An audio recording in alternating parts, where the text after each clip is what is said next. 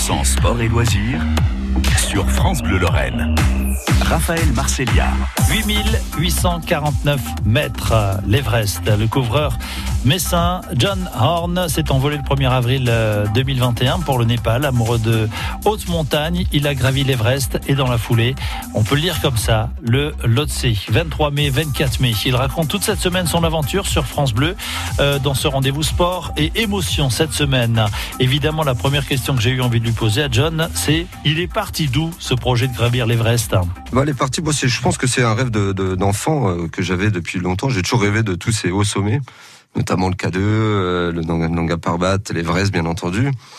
Et euh, au fil des années, voilà, j'ai toujours pratiqué un peu, j'ai toujours euh, pratiqué la montagne, que ce soit en trek, un peu d'escalade. Et il y a 4-5 ans, euh, il y a 4-5 ans, je me suis mis à l'alpinisme parce que j'ai eu une grosse frayeur pendant une traversée en trek. Et je m'étais dit que si je m'en sortais bien de, de, de, cette épreuve, voilà, je m'inscrirais à l'alpinisme pour euh, voilà pour perfectionner un petit peu mon, mon savoir. Et euh, voilà, tout bêtement, euh, j'ai fait, j'ai commencé à faire un sommet, deux sommets, puis après c'est parti. Vous êtes mordu quand vous aimez ça, on s'arrête plus quoi. Et l'année dernière, euh, je pense que l'année dernière, avec toute cette année de Covid, pendant l'été, j'avais réussi à emmener un copain au Mont Blanc. C'était son rêve aussi. Puis en descendant du Mont Blanc, la, la marche est très longue je m'étais dit tiens, euh, qu'est-ce que je vais faire cet hiver avec euh, avec toutes ces restrictions? Et puis j'ai voulu relancer le. J'avais déjà pensé voilà il y a quelques années à faire l'Everest. Et puis j'ai relancé ce projet en accord avec euh, ma femme. Et puis bah voilà l'aventure était partie début octobre. on s'engageait pour l'Everest avec tout ce qu'il y a autour de préparation.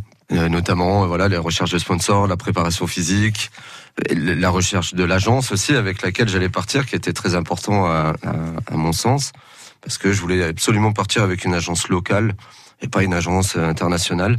J'avais déjà effectué un trek il y a trois ans là-bas, un trek and peak avec ma femme là-bas. Du coup, euh, voilà, il m'était essentiel pour moi de, de, voilà de faire profiter le, le, le les gens de là-bas et et pas forcément effectivement une agence euh, internationale. Quand vous en avez parlé à votre femme, elle en a pensé quoi? Oh bah elle était tout de suite d'accord. De toute façon, euh, enfin, bon, elle sait que c'est vraiment ma passion. Et euh, je suis vraiment, enfin voilà, passionné. Enfin, ça, ça me permet aussi, avec le, le métier qu'on a, c'est vrai que ça, ça, me permet aussi de, de, de, de, dégager du stress, pas mal de choses, et que j'aime bien me retrouver moi dans des milieux comme ça, un petit peu, un petit peu hostiles, on va dire. Euh, J'aime bien les j'aime bien les défis, j'aime bien l'engagement, j'aime bien les, les, choses un peu un peu folles. Donc ouais, ça l'a pas étonné. Et puis elle a tout de suite adhéré au projet. Et puis de toute façon, elle fait partie intégrante du projet en même temps parce que c'est elle qui s'est occupée euh, pendant toute mon absence déjà avant de faire la, la communication.